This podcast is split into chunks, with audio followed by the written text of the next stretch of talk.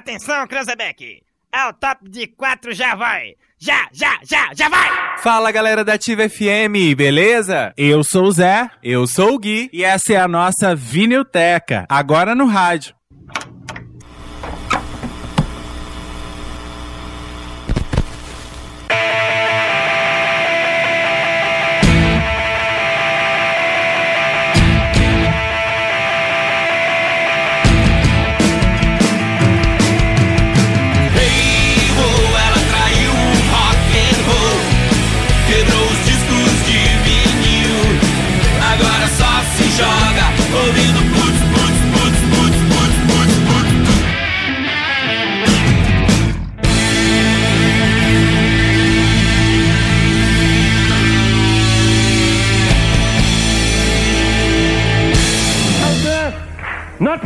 Aqui conosco. Hora de música.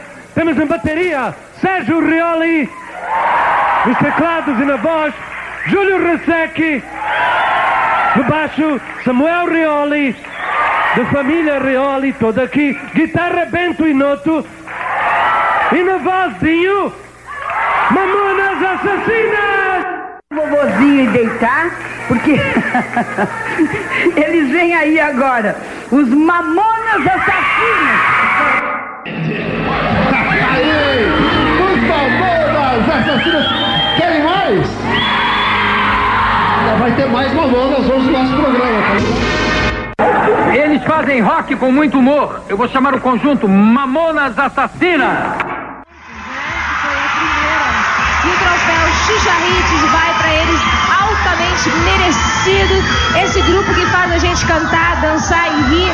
E sabe o que mais? Eles são corajosos. Numa época onde nós passamos, acho que 95, foi um ano onde muita gente chorou, teve muitas tristezas, muitas pessoas não pensavam que ia aguentar. Aí veio um grupo desse onde fez a gente rir, fez a gente rir, fez a gente rir, dançando e cantando. Parabéns. Troféu Xuxa Hits para Mamonas Assassinas. Sábado, dia de Xuxa Hits. Mamonas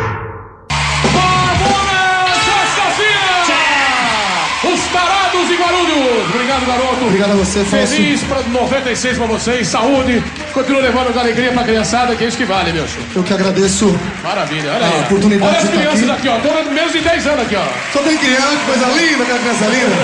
Eu quero dedicar esse ano de 1900 a- 1995, que foi um ano que foi a a mudança da nossa vida.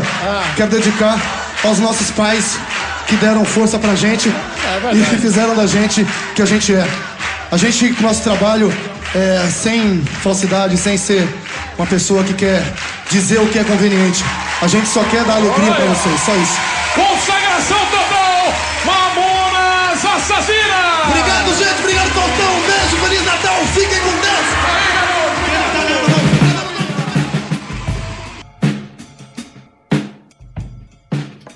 Muito boa noite, ativo ouvinte! Está começando a Vinilteca no rádio. Eu sou o Zé. E eu sou o Gui, muito boa noite pra vocês. A gente fica juntinho até as 10 da noite, sempre relembrando aí um disco clássico, não é? Um disco importante da história da música mundial. E hoje chegou o dia da gente voltar lá para 1995 e relembrar o fenômeno Mamonas Assassinas.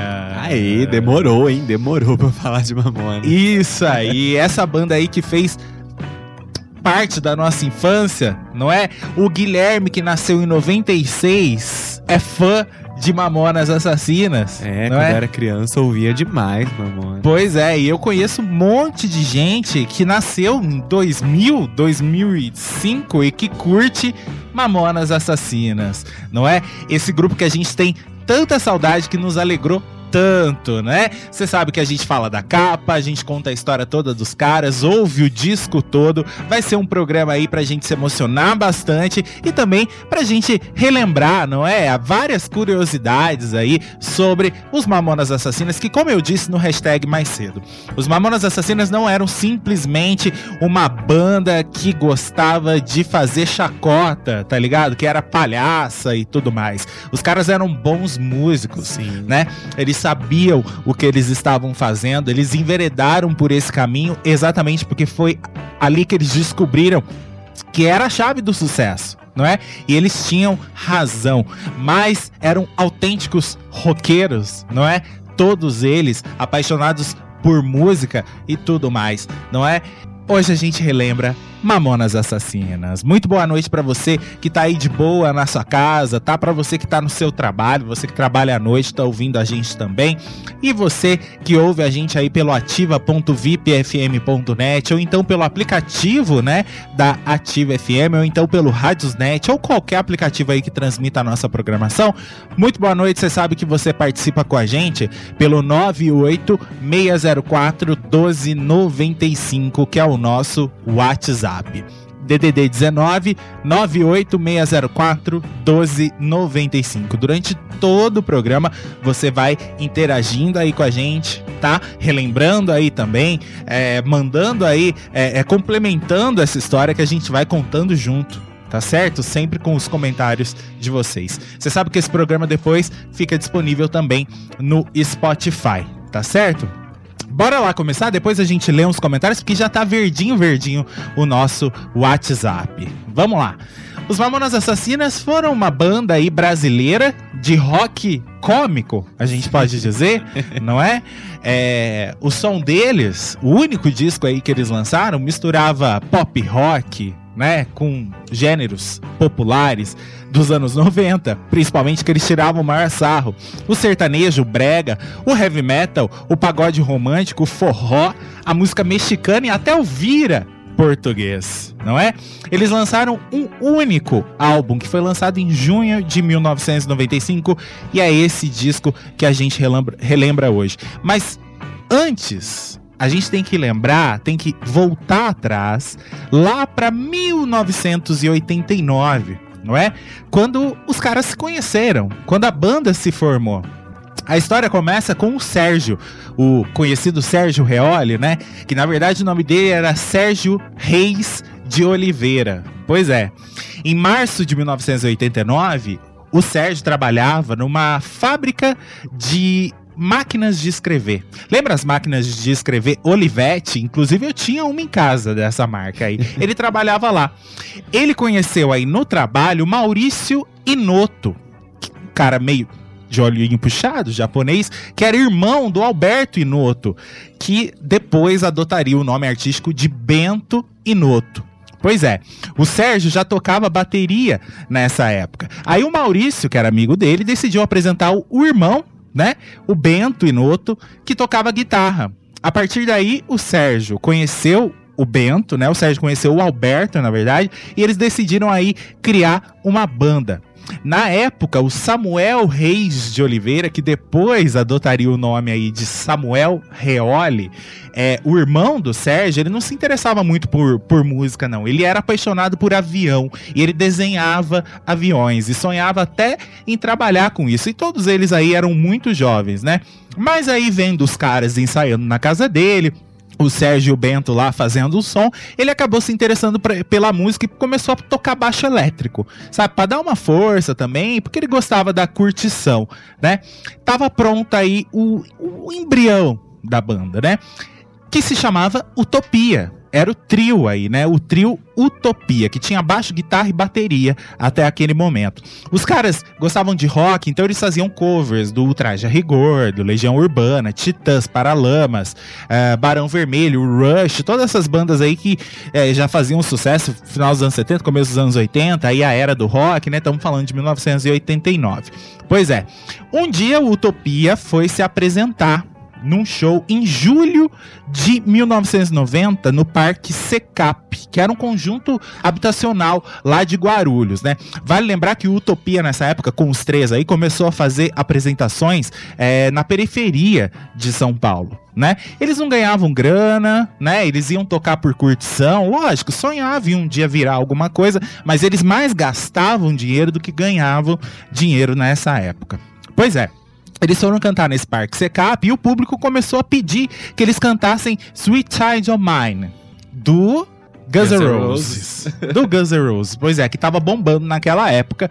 E os caras até manjavam um pouco de tocar, mas eles não manjavam de cantar a música, né? Até que um doidão lá da plateia, né? Um dos espectadores subiu no palco pra ajudar, porque eles brincaram, né? Tava assim, era pouca gente no show, a- aquela galera ali, às vezes a maioria do público é, a- amigos ali, de repente eles conheciam, né? Eles chamaram alguém, ah, alguém aí quer vir ajudar a gente aqui, subiu no palco um tal de Alexander, Alexander Alves, pois é, que mais tarde adotaria o nome Didinho, não é? Exatamente. Ele disse que sabia cantar e subiu no palco pra cantar. Só que ele fez um embromation danado, tipo Claudio Hanna cantando lá no programa do Jô. Que pesado. Pois é, fez um embromation danado e tudo mais com um inglês, mas o cara tinha uma ele ele sabia dobrar a plateia, tá ligado? Ele, ele tinha um bom humor ali. Tanto que a plateia começou a rir muito, rir muito com o, o Dinho ali no palco cantando com os três, né? Tocando com os três e tudo mais. E foi assim, com essa performance aí escrachada, né? Que o Dinho chamou a atenção dos três, que convidaram ele pra ser o vocalista da banda Utopia, né? Exatamente. E nesse mesmo ano de 1990, também aí por intervenção do Sérgio, eles inseriram na banda o tecladista Márcio Araújo, que mais tarde passaria a ser conhecido como o sexto Mamonas. Né? Ele acabou sendo introduzido no grupo. O último in- integrante a entrar pra banda, aí, Utopia, é, foi o Júlio César Barbosa, que mais tarde seria chamado de Júlio Hazek né? E aí o Júlio era amigo do Dinho e acabou entrando na banda pra ajudar ele com os covers em inglês, pelo fato do Dinho não saber cantar absolutamente nada em inglês, né? Fazer aquele embromation total. Ele passou a ajudar aí o Dinho e também começou a trabalhar como percussionista e fazer alguns concertos ali de cabos, fios, né? De equipamentos da banda que precisavam aí de conserto quando era necessário. É, eles continuaram tocando em locais é, com pouca repercussão, pouca expressão lá na cidade de São Paulo e região, mas é, eles não cansavam, sabe? Eles iam fazendo. Ah, Tanto que o Sérgio Real chegou até a dizer que, pra eles, os melhores shows, igual o Zé falou, né? Que eles mais gastavam dinheiro, mas pra eles os melhores eram shows beneficentes, porque eles não ganhavam dinheiro, mas também não gastavam dinheiro absolutamente algum. Os caras eram tão duraços que uma vez eles foram fazer um show no interior de, de São Paulo e eles tiveram que dormir no palco do evento, porque eles não tinham onde dormir, o dinheiro deles mal dava pra eles ficarem ali, né? Tanto que depois, na hora de voltar embora, o Dinho acabou quebrando a Kombi, aí foi aquele maior prejuízo total. Pois é. Era aquele início de banda, né? Vocês sabem, todo início de banda aí é difícil, passa por percalços e os caras não tinham nenhuma previsão de nada, né? E o Dinho era bem maluco, né? Ele quebrou aí o- a caixa de marchas dessa Kombi brincando com uma fã, uma, né, uma menina que tava lá né, fazendo é, dentro da Kombi fazendo gracinha, uma menina que ele conheceu lá no show.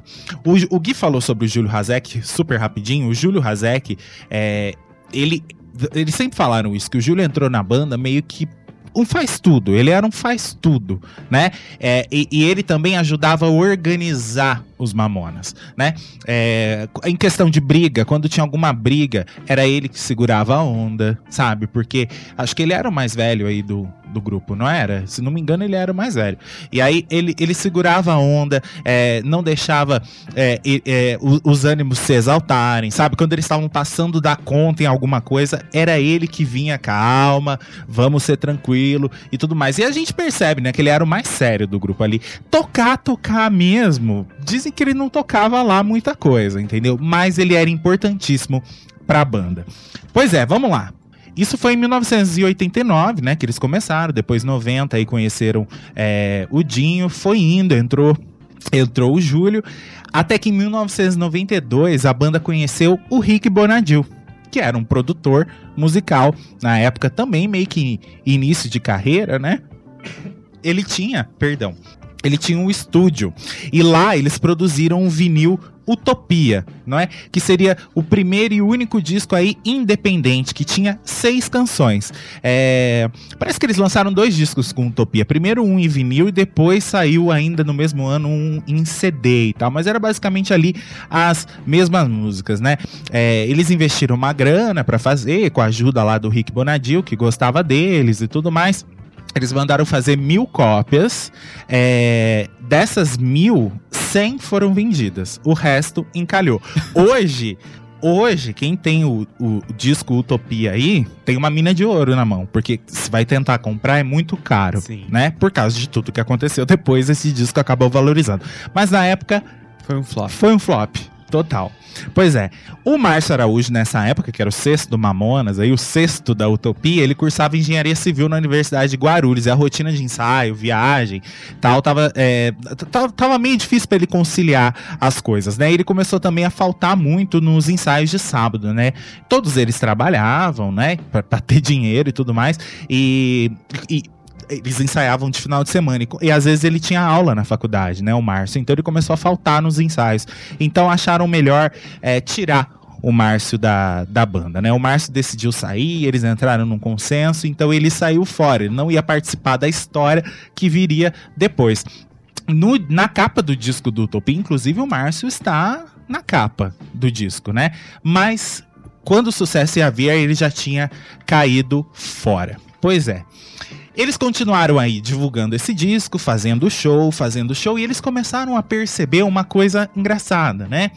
Que eles faziam sempre palhaçadas e brincavam com é, paródia, né? Porque eles sempre foram muito divertidos. Sabe aqueles caras de, de- de churrasco, sabe? Aquelas piadas de churrasco e tudo mais. Os caras se entendiam bem, eles eram todos meio que metidos a humoristas. Pois é, eles faziam umas canções de paródia pra brincar com o público. E essas músicas eram mu- muito bem recebidas pelo público. Até mais do que as canções sérias que eles cantavam. Porque eles faziam um som, Utopia fazia um som no, no estilo de Legião Urbana, né? Era um rock mesmo, mais sério e tudo mais. Que era bom, mas não era o que ia levar eles pro sucesso. Eles começaram a perceber que essas paródias, essas brincadeiras, é, tava dando muito certo. Isso daí que chamava a atenção do público. Pois é. Até tem um negócio aqui, ó. Em 2010, a Rede Record mostrou uma matéria é, é, de Arnaldo Duran para o Jornal da Record. Mostrou a primeira apresentação do Utopia em um programa de televisão. Foi no programa Sábado Show, no quadro Oficina, que era um quadro ali aberto para bandas de garagem. Né? É, eles chegaram até a se apresentar aí na TV nessa época, super diferentes, né? O Bento tava com o cabelo curto e de boné, é, e os outros com cabelos bem compridos, vocês lembram, né? Tem várias fotos que circulam aí pela internet que tem o Dinho, né, de cabelo comprido. Ele usava esse cabelo comprido na época do Utopia. Estilo bem rock and roll, né? Pois é. Beleza, tiveram lá na cabeça então que é- essa coisa divertida que eles faziam chamava mais atenção do que o som sério que eles produziam. Mas antes da gente continuar a história, tem que contar a história do show lá de Guarulhos, que eles tentaram fazer, né, Gui? Sim, a, Essa história aqui é muito importante. Sim, a banda sempre teve. é, a banda Utopia sempre teve um sonho de cantar ali é, no principal ginásio da cidade de Guarulhos, né? O ginásio Pascoal Tomeu, que era mais conhecido por eles lá como Tomeuzão, né? A banda que é de Guarulhos, to- tocar ne- nesse ginásio era ali uma consolidação, uma consagração pra eles, né? Então o Dinho e o Júlio foram lá pedir pra pessoa que cuidava do ginásio na época, que cuidava dos eventos, pra eles poderem abrir um show ali do Guilherme Arantes, né? Pra eles fazerem um, um- pocket shows ali na- antes de um show do Guilherme Arantes. Era uma forma deles se divulgarem também, era uma Sim. banda de lá. Eles acharam assim que, que eles iam lá e o cara ia, ia dar aquela força, né? Não, vocês são de Guarulhos, vem aqui que a gente vai dar uma força pra vocês. Exatamente. Só que eles tiveram que ouvir do cara que lá era um ginásio pra grandes bandas e não pra uma bandinha. O Dinho ficou muito puto com isso, ficou muito bravo, sabe? E ele até chegou a discutir com o cara lá e falou que um dia eles seriam famosos, que o mundo dá voltas e que com isso a prefeitura iria pedir pra eles ainda fazerem um show lá e se apresentarem no ginásio. Pois é, guardem essa história, porque essa história tem um retorno depois, né? Que vocês devem saber, mas ela tem um retorno. Pois é, eles tinham percebido que, eh, de repente, o caminho seria mudar o perfil, tirar aquele tom sério e adotar uma veia mais cômica pro trabalho. Então, eles gravaram uma fita demo com duas canções. Eles conheciam o Rodrigo Castanho, que era um produtor e técnico de masterização, que foi quem acompanhou a gravação que aconteceu numa madrugada do mês de outubro de 1994, no antigo estúdio do produtor Rick Bonadil, na zona norte de São Paulo. Eles foram lá e gravaram duas músicas, né? Como eu disse, Mina, é Mina Minha Pitulinha, era o nome dessa música, e Robocop Gay também. É, segundo o próprio Rodrigo Castanho, muitas coisas, eles não tinham essas músicas exatamente prontas, muitas coisas é, dessa, dessas duas gravações foram feitas lá na hora, né? Foram meio que feito ali ah, antes de gravar, tá ligado? É, inclusive tem um depoimento dele aqui, ó. As músicas não estavam totalmente prontas e durante aquela gravação fomos arrumando os arranjos. Dinho, é, os arranjos e as letras. É, Dinho fez boa parte das letras durante a gravação das bases. Pois é, enquanto os, os músicos faziam as bases, o Dinho tava mexendo nas letras. Risadas e mais risadas, bagunça total. Eles eram divertidos, espontâneos e ali naquele momento nasceram as primeiras canções. Tinha cortado o meu cabelo quase careca e ele me apelidou de skinhead e até usou essa palavra na Robocop gay, né? Pois é, essa palavra realmente aparece lá só pra me zoar. Não perdi a, a piada nunca. Inclusive, a gente tem a versão de Mina, Minha Pitulinha, que depois viraria Pelados em Santos, aqui pra vocês ouvirem a diferença é, da, da versão, né? Depois da, da versão que a gente conhece hoje em dia.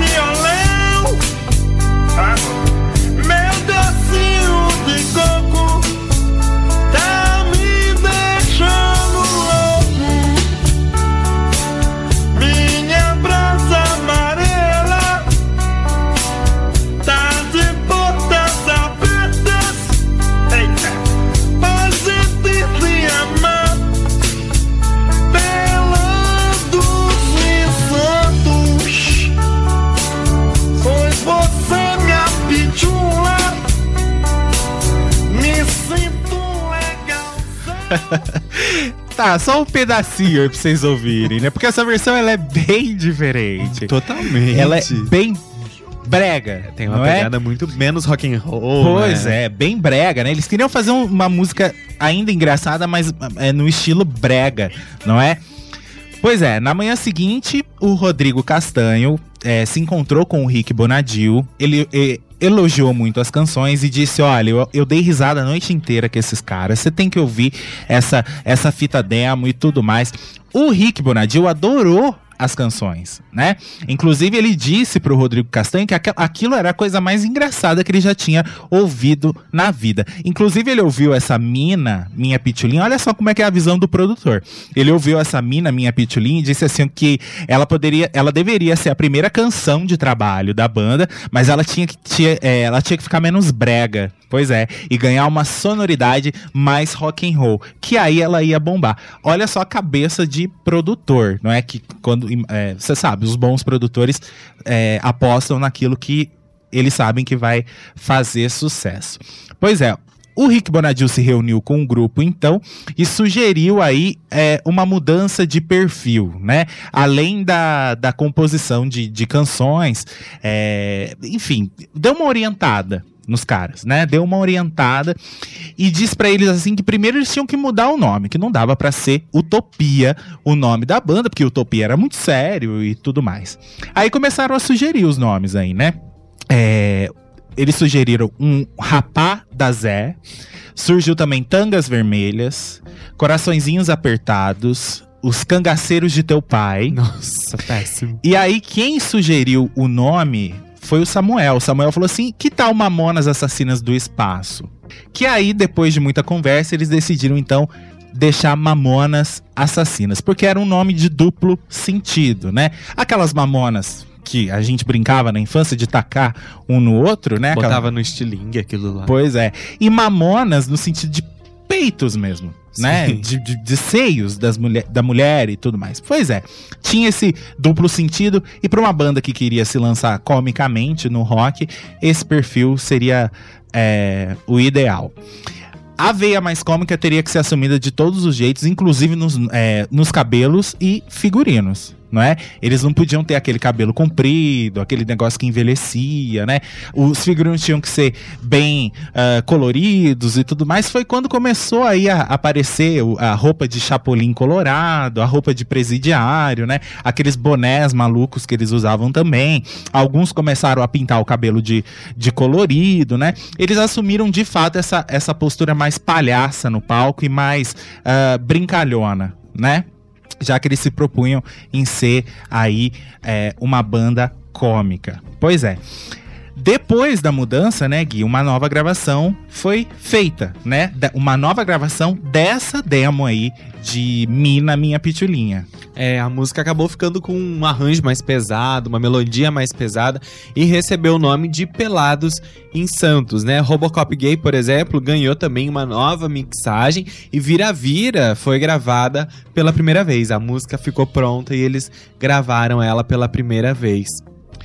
Depois aí de ter, de ter sido gravada, a fita demo com três canções foi enviado para várias gravadoras, incluindo a WEA, Polygram, Sony, BMG, sendo recusadas aí por todas elas, né? As gravadoras não entendiam muito bem o que, que era esse som do- do- dos caras, né? Porque era uma coisa totalmente nova, totalmente diferente, que não se via na música brasileira até então. Então, eles não apostavam muito no sucesso.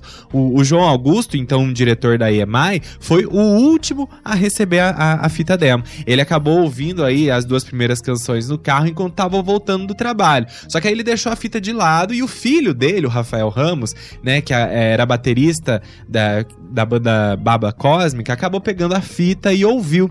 E ele gostou muito da sonoridade dos Mamonas Assassinas e tal, e aí insistiu para que o pai contratasse a banda. O Rafael, ele, ele dava dicas pro pai, né? Do que deveria ser contratado ou não. E ouvia essas fitas que chegavam na gravadora. E o Rafael também tinha uma veia cômica. Porque o Baba Cósmica foi uma banda que depois que os Mamonas estouraram, eles também fizeram sucesso. Lógico que sem a proporção dos Mamonas, mas eles também fizeram sucesso. É, então, ele- eles, eles já faziam um som é, mais escrachado, assim. Tanto que tem participação do Rafael na composição. Aí daqui a pouco a gente vai chegar lá. O João Augusto, num primeiro momento, ele se negou a assinar com a banda, né? E aí depois o filho acabou convencendo ele é, de, de que isso seria interessante. Sabe quem convenceu também? O Arnaldo Sacomani. Arnaldo Sacomani. Pois é, que nos deixou aí há, há duas, uma, duas semanas, não é? É, O Arnaldo Sacomani também. Eles foram assistir, é, eles levaram, né? O Arnaldo foi, o João Augusto também e o Rafael foram assistir um show dos Mamonas Assassinas na boate Lua Nua.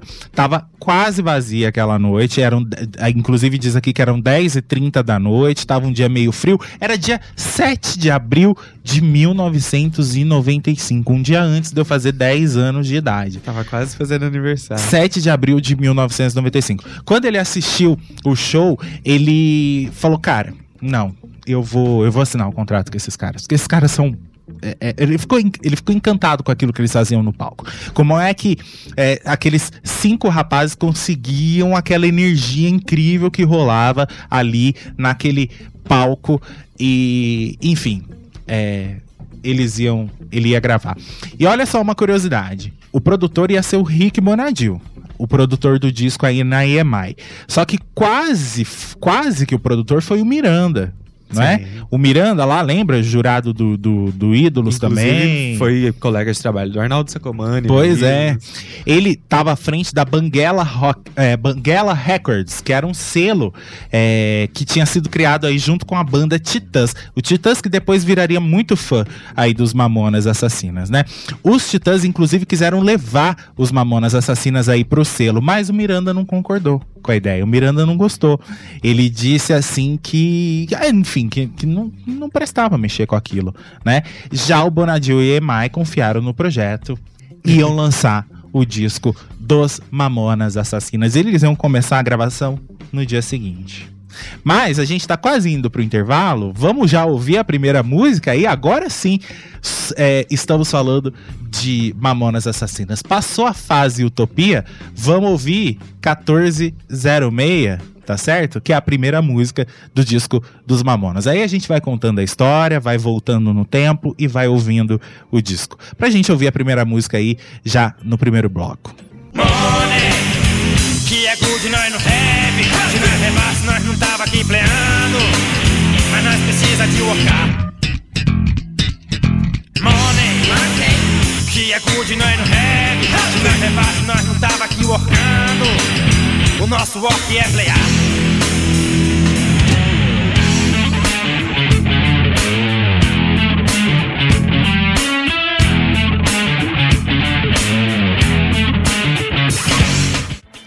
Mamonas Assassinas é um autêntico disco de rock and roll, não é? Não há que se negar. Totalmente, esse riff inicial aí da música, né? Esse riff de baixo elétrico muito marcante, quando você escuta você já lembra direto dela, e que inclusive se assemelha muito ali aos riffs produzidos pelo baixista da banda Red Hot Chili Peppers, né? Traz ali uma clara influência, uma clara inspiração no trabalho do, do Flea, né? Flea, é uma Flea, é. Flea. É, enfim, essa música, 1406, ao contrário do que muita gente supunha ou pensava, não se chama 1406. Porque eu já vi muita gente falar 1406, Sim. né? Mas na verdade é 1406 porque ela faz referência a um número de telefone, né? De uma central ali de tele, teleshop, né? Como se fosse o Polishop que a gente conhece hoje, né? É, Aqueles não comerciais pegou. de. Você não pegou essa época. Só o Polishop. É. São aqueles, aqueles comerciais de TV, enfim, aqueles programas de TV que ficam vendendo as coisas, né? E o número era 011 1406. Inclusive, na letra da música, é- era um comercial aí produzido, é, que passava na rede Manchete e produzido pelo grupo Imagem, né? O extinto grupo Imagem. Então todo mundo conhecia isso ali no final, do- no, início daqueles anos 90. É, eles vendiam uma série de produtos, geralmente eram produtos americanos, né?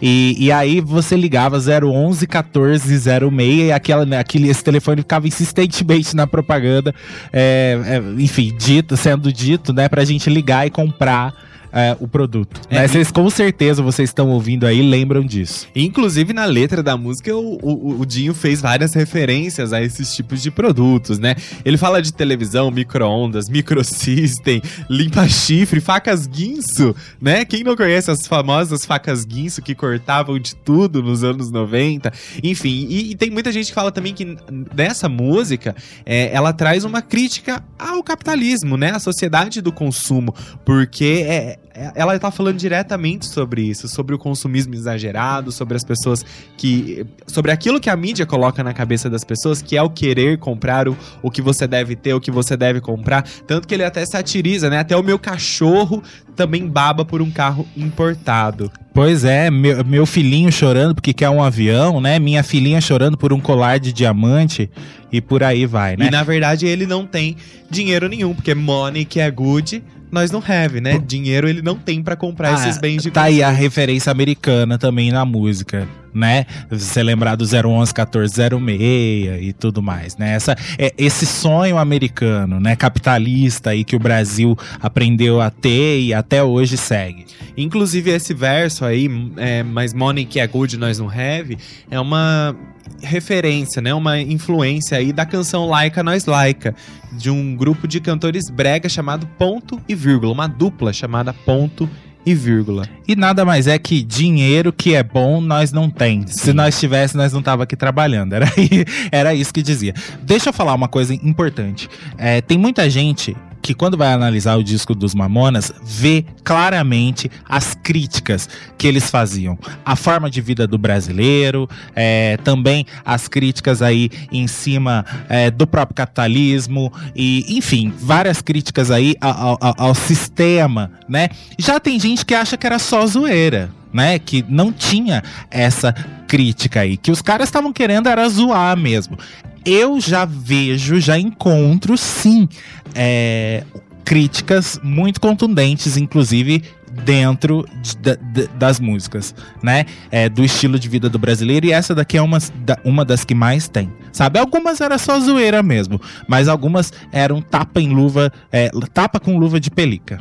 É isso aí. Tem mais alguma coisa pra falar da música? Tem uma curiosidade do ano de 1997 que uma banda é, chamada Pain of Salvation, de uma banda de metal rock progressivo, é, os caras lançaram uma música chamada Pissing- é, People Passing By, né, num disco chamado Entropia.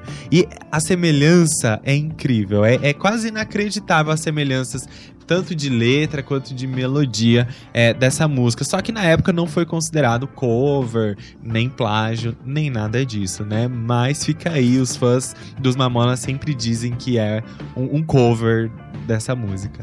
Vamos pro intervalinho? Daqui a pouco a gente volta e a gente lê os comentários de vocês e ouve mais músicas, tá certo? Perdão por a gente não ter lido, mas é que a gente precisava dar uma adiantada no roteiro. A gente já volta e lê e manda um abraço pra todo mundo que tá aí ouvindo a gente. A gente tá acompanhando aqui que tá escrevendo, tá certo? Bora lá.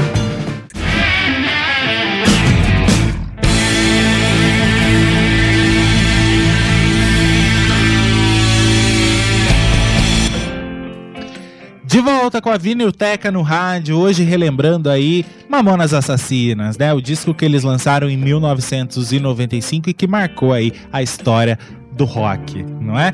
Vamos ler uns comentários, Gui, do pessoal que tá por aí. Tem muita gente aqui com a gente. Sim, vamos lá. Eu quero mandar um abraço pro Rafael Carneiro que falou: "Boa noite, meninos. Cheguei pra escutar um disco que é muito especial pra mim. Estou trabalhando, mas jamais posso perder um programa sobre os Mamonas." Abraço, Rafael.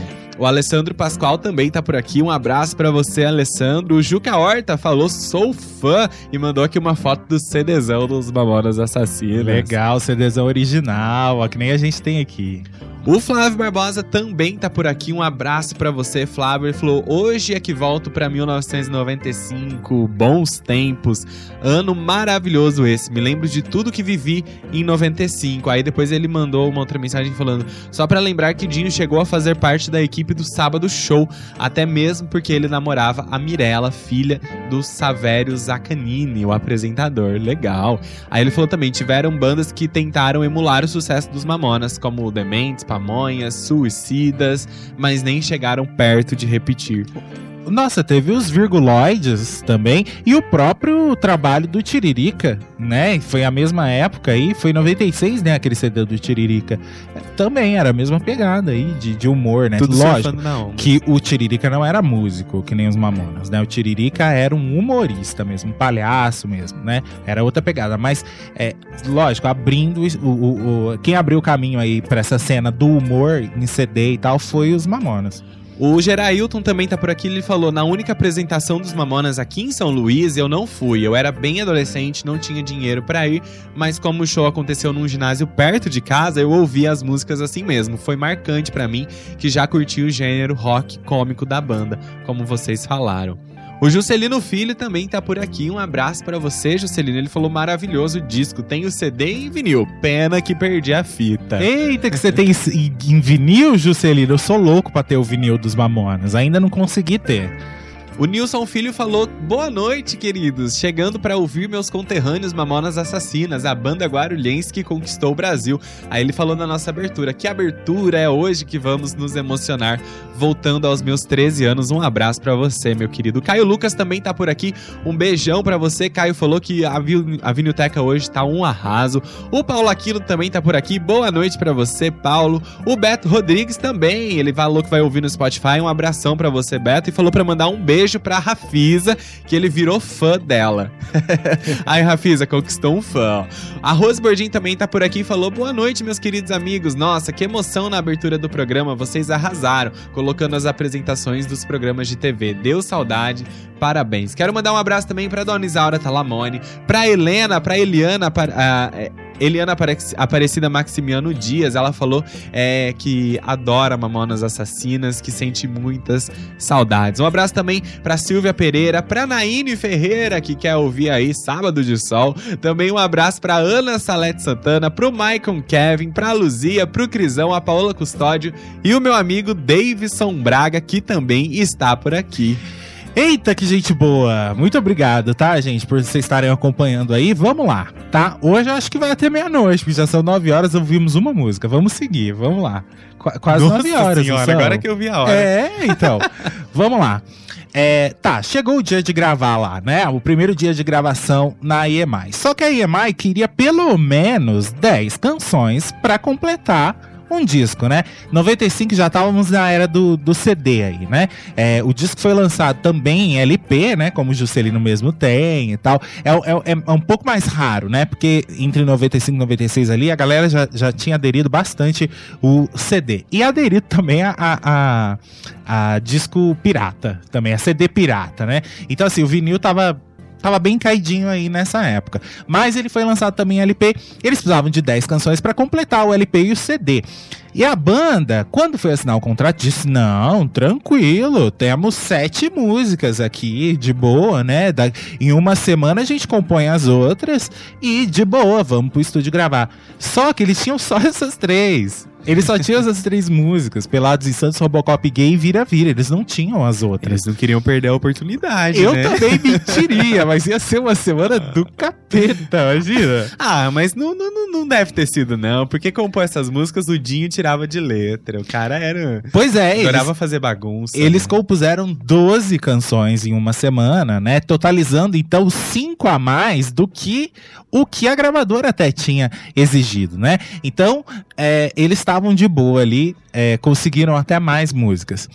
Em- e isso, eles entraram em estúdio é, em abril, né, de 1995. Em maio de 95, mais ou menos um mês depois, é, eles, vai lembrar, eles gravaram no estúdio do Rick Bonadil. Certo? O Rick Bonadil tinha um estúdio, eles gravaram lá. Assim, onde, ó, é, o mesmo lugar onde eles tinham gravado a, a, a demo, né? a segunda demo lá.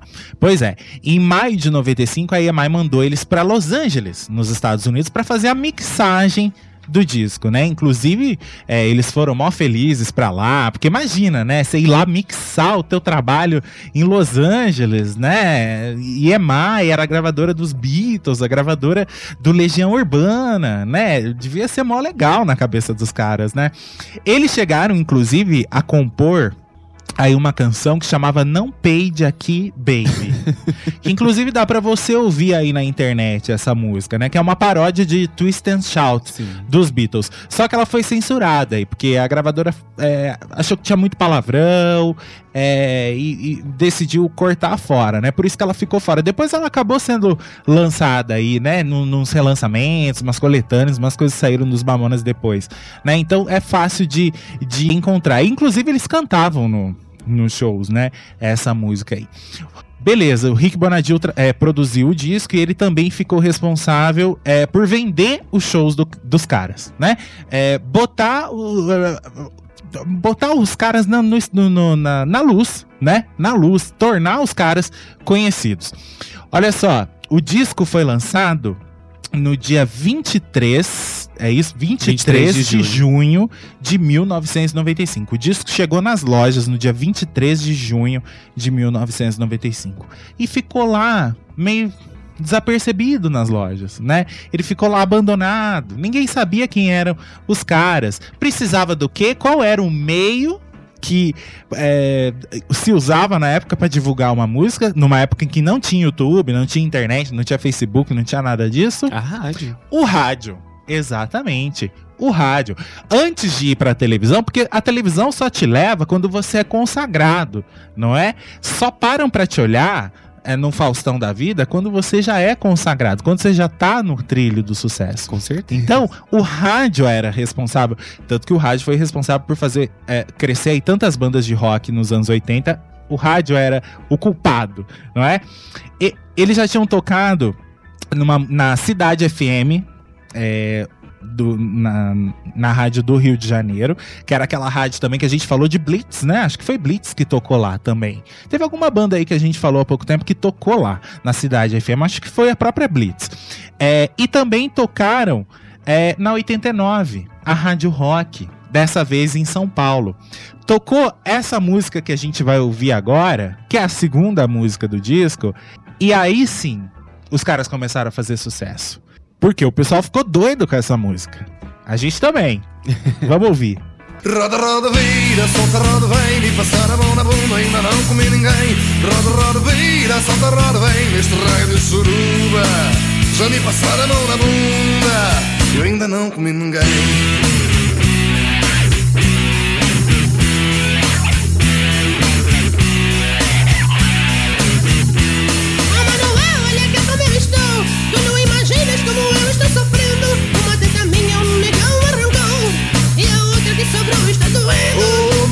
Maria, vê se larga de frescura. Eu te levo no hospital pela manhã. Tu ficaste tão bonita, monotenta Mas vale um na mão do que dois no sutiã. Pois é, essa música e a próxima, que é Pelados em Santos, começou a tocar bastante no rádio.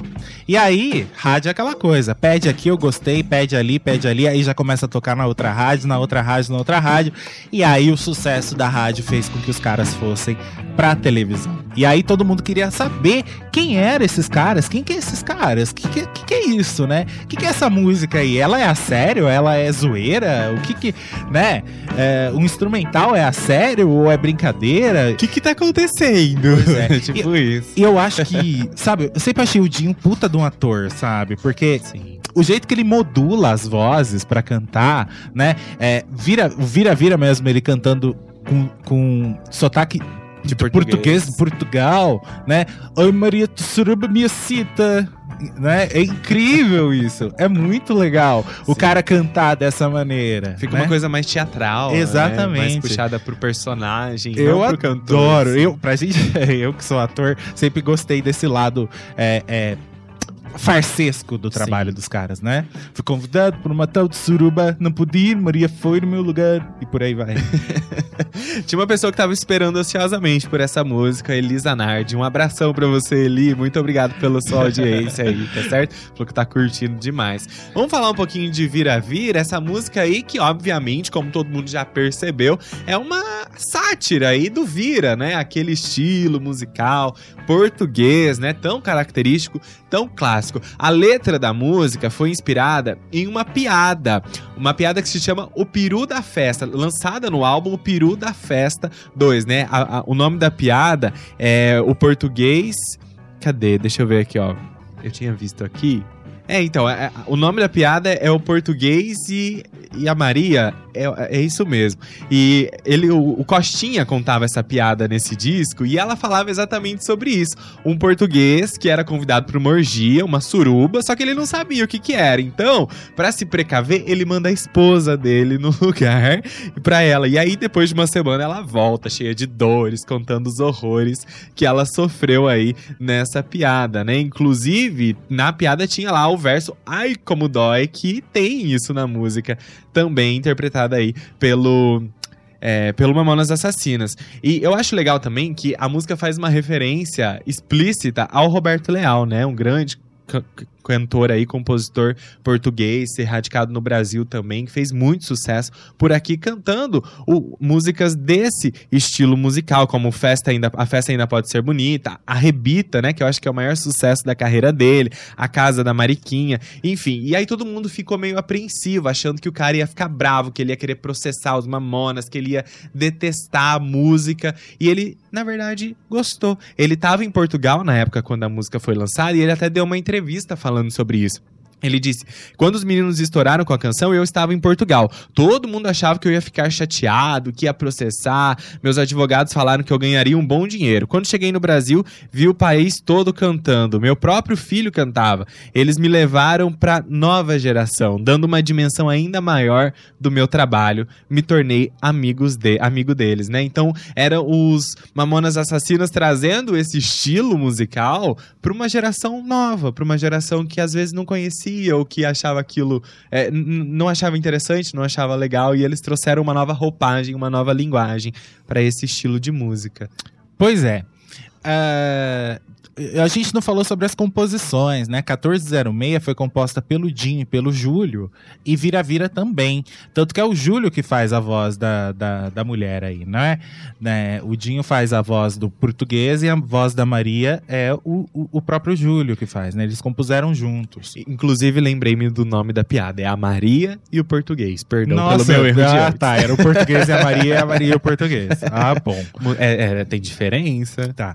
Olha só, desde que a gente começou a fazer o roteiro eh, da Vinilteca para os Mamonas, a gente eh, decidiu que a gente não ia ficar, olha, mas essa música fala disso, essa música fala daquilo, essa música aqui exalta o assédio, exalta.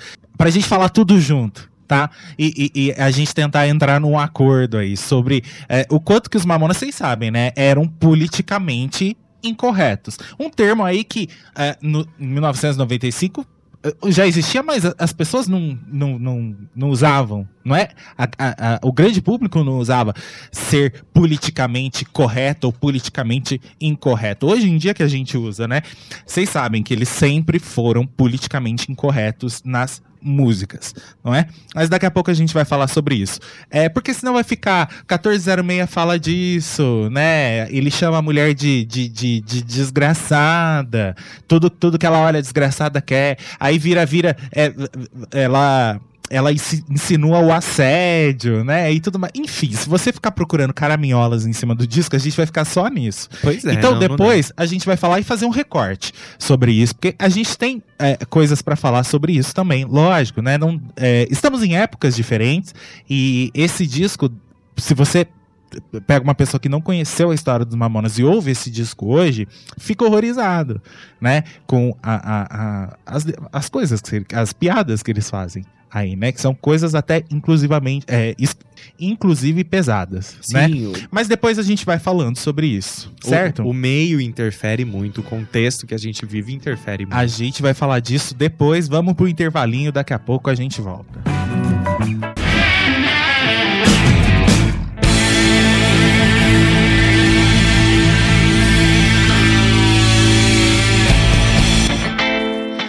De volta com a Vinilteca no rádio, hoje relembrando o disco dos Mamonas Assassinas.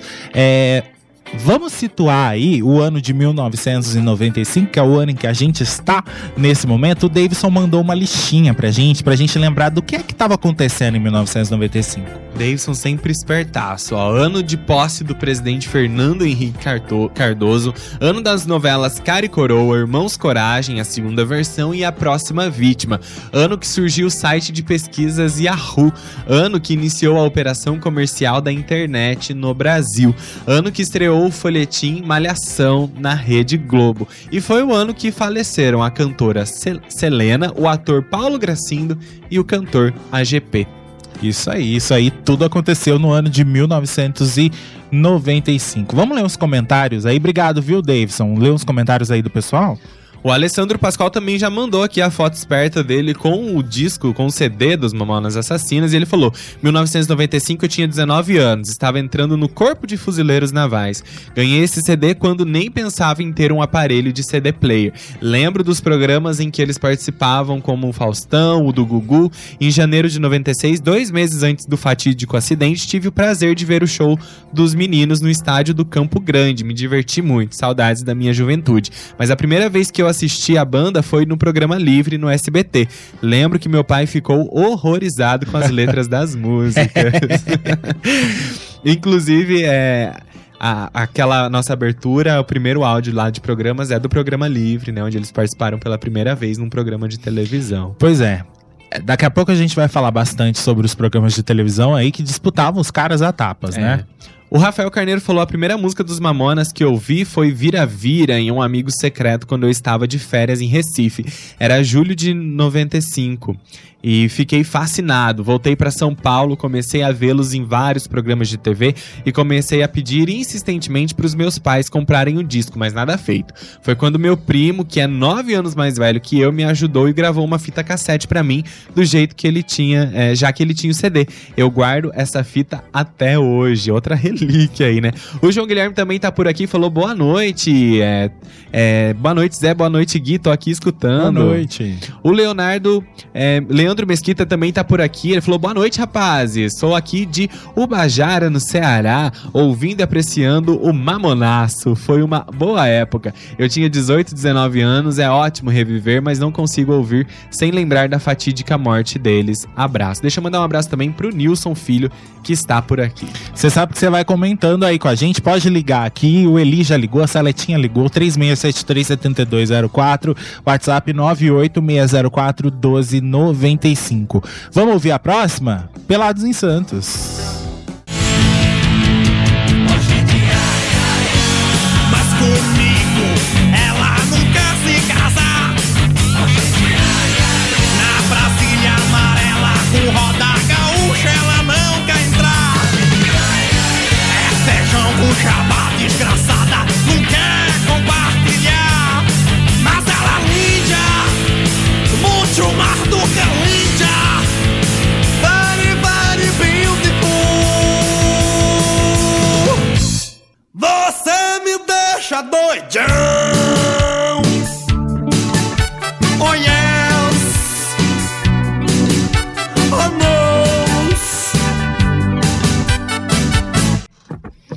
Você curtiu aí Pelados em Santos? Quem nunca ouviu esta música que foi aí a primeira a ser composta pelo Dinho, né? De brincadeira lá, que surgiu a música Mina Minha Pitulinha, é, que depois acabou ganhando uma nova roupagem, né? Porque ela era muito brega, a gente contou essa história no começo hoje. Nossa, melhorou bastante, né? Daquela versão que a gente ouviu. Melhorou demais, né? Outra música completamente diferente. Então, é, o, os- o legal do, dos Mamonas é que eles não tinham medo, não tinham vergonha de falar de coisas populares ou de coisas que estavam em alta, que estavam na moda, que eram tendência ou que eram consideradas bregas, né? Nas letras deles, eles sempre usavam é, coisas que o povo tava querendo usar, ou que o povo tava usando, como marcas, produtos, a famosa Brasília amarela, que era muito é, comercializada na época, né? Todo mundo queria ter ou tinha uma Brasília amarela, assim como os Fusquinhas também na época, né? Enfim, então e- e- eles colocam é, é, esses.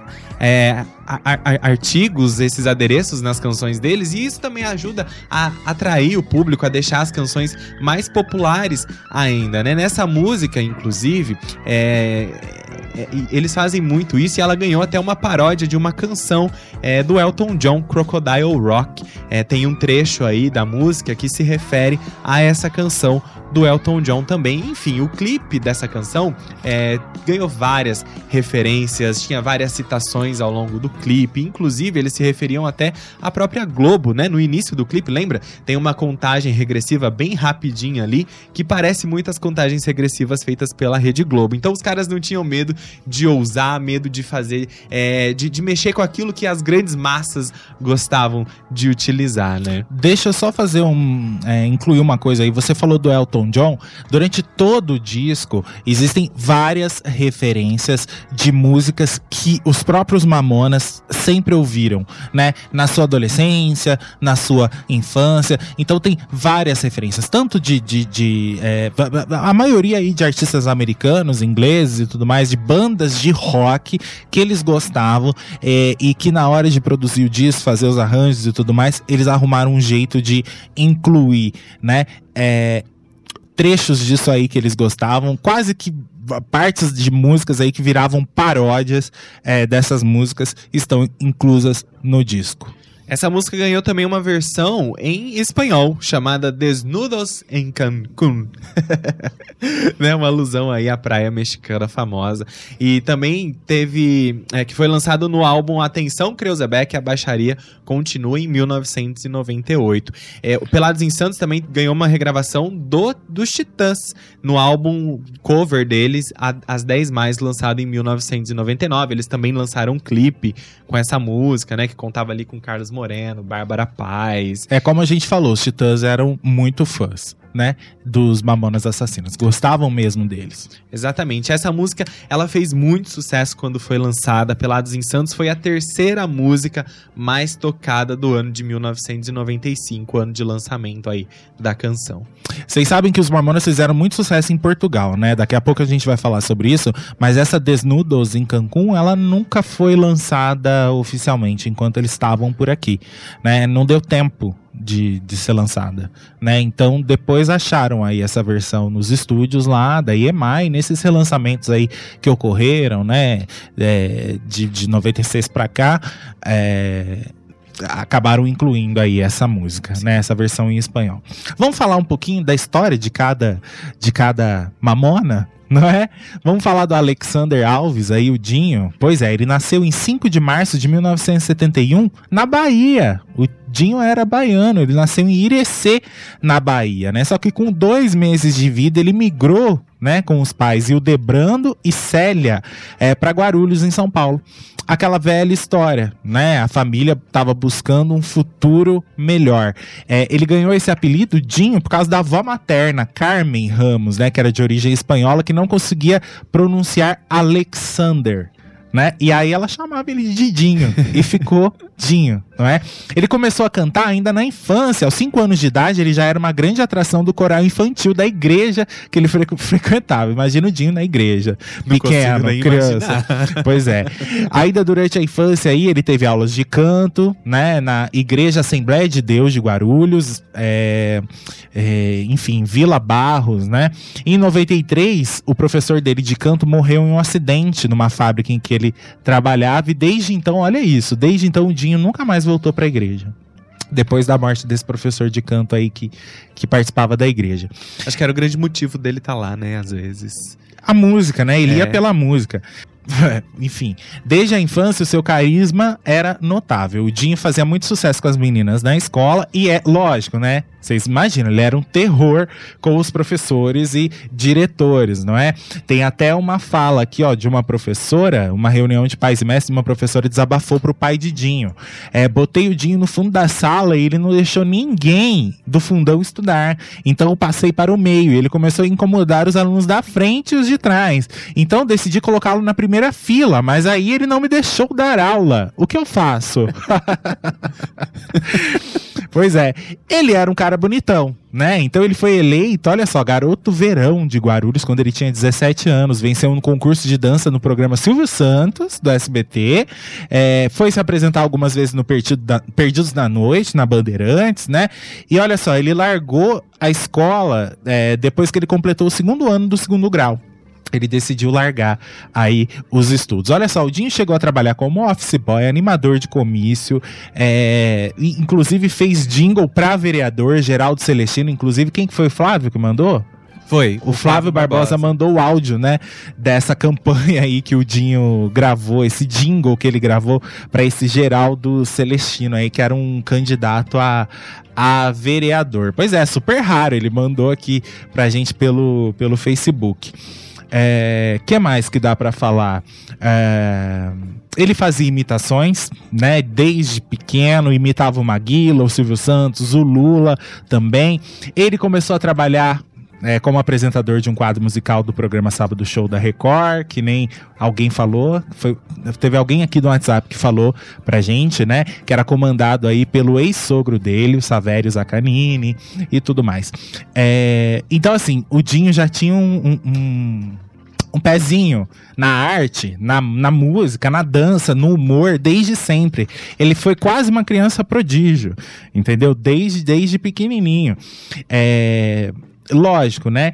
Que depois que o, o- o sucesso dos Mamonas veio, é, ele passou a ser um.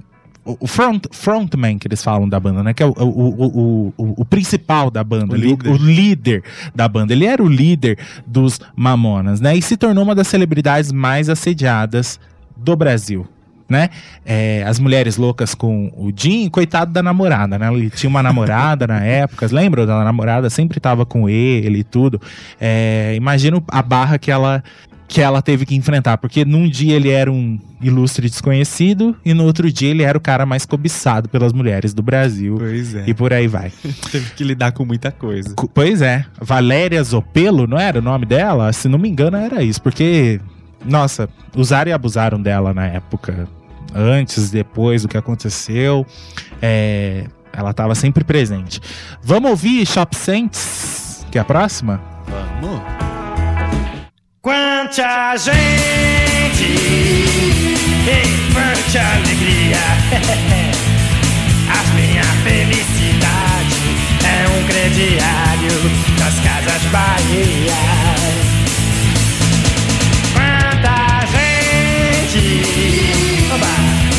trouxe alegria.